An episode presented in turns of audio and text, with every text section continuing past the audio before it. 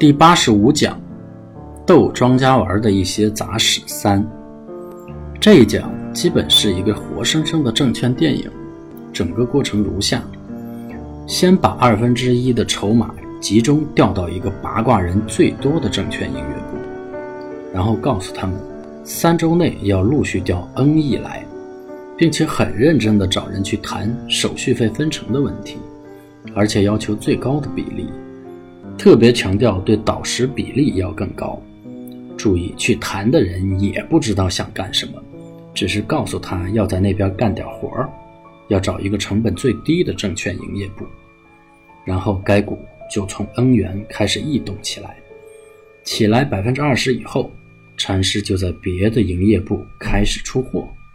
但手法很特别，总是在低位出，出了以后。做出一副被夹空、痛不欲生的样子，于是关于某股票被人抢筹码的消息就此流传开来。接着把出货得到的资金以及部分其他资金提前划到第一个证券营业部，然后告诉他们还有更多的钱要划过来。很快股价就比开始时上涨了百分之四十。禅师继续在其他地方逢低出货，被彻底夹空。这一场戏演得连老鼠仓都知道庄家损失无数筹码，要压盘把货补回来。老鼠仓也开始大幅度增仓，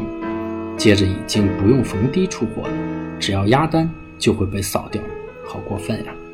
这时候开始和第一个证券营业部谈透支的问题，说要用筹码压钱，希望是一比二，但对方说他们最多只能一比一点五。因为最近这只股票涨得太多了，所以禅师让人很气愤地告诉他们，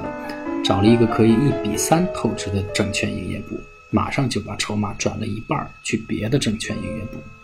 然后对方开始很恐慌地要挽留我们，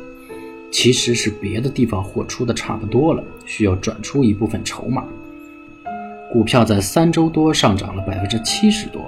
最后一天早上一开盘，在买盘涌起的那一下。最后的屠刀开始了，所有剩余的筹码一起涌出，具体过程就不说了。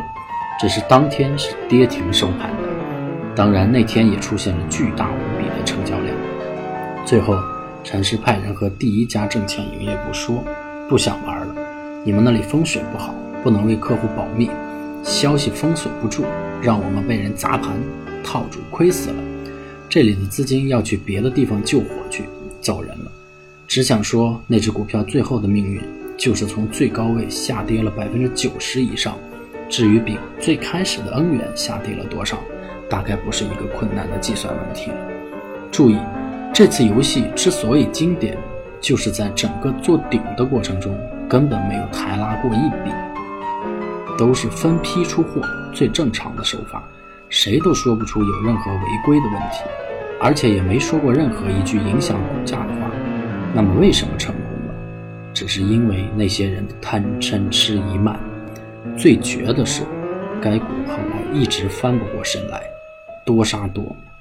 禅师自从最后一天出货后，就从来没买卖过该股票，但该股票却一直跌下来，甚至后来到二零零一年大盘创出二二四五点的历史高位，